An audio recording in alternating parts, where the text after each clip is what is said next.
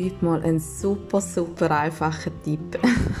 ich hänge es nämlich da gerade mit dem Eiskaffee und ähm, bin ja mega froh, dass ich das gemacht habe. Und zwar hätte ich müssen jetzt gerade so ein bisschen kreativ sein.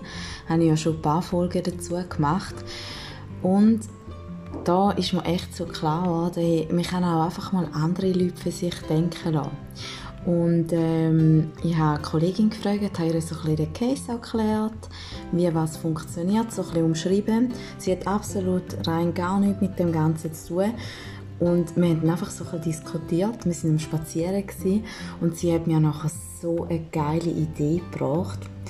Und also wichtig ist, das hat nichts damit zu tun, mit einfach so andere Ideen als die eigenen äh, zu verkaufen, weil da finde ich etwas ganz, ganz Schlimmes in Firmen. Wenn irgendwie sich Leute mit deinen Lorbeeren schmücken, wie man so schön sagt.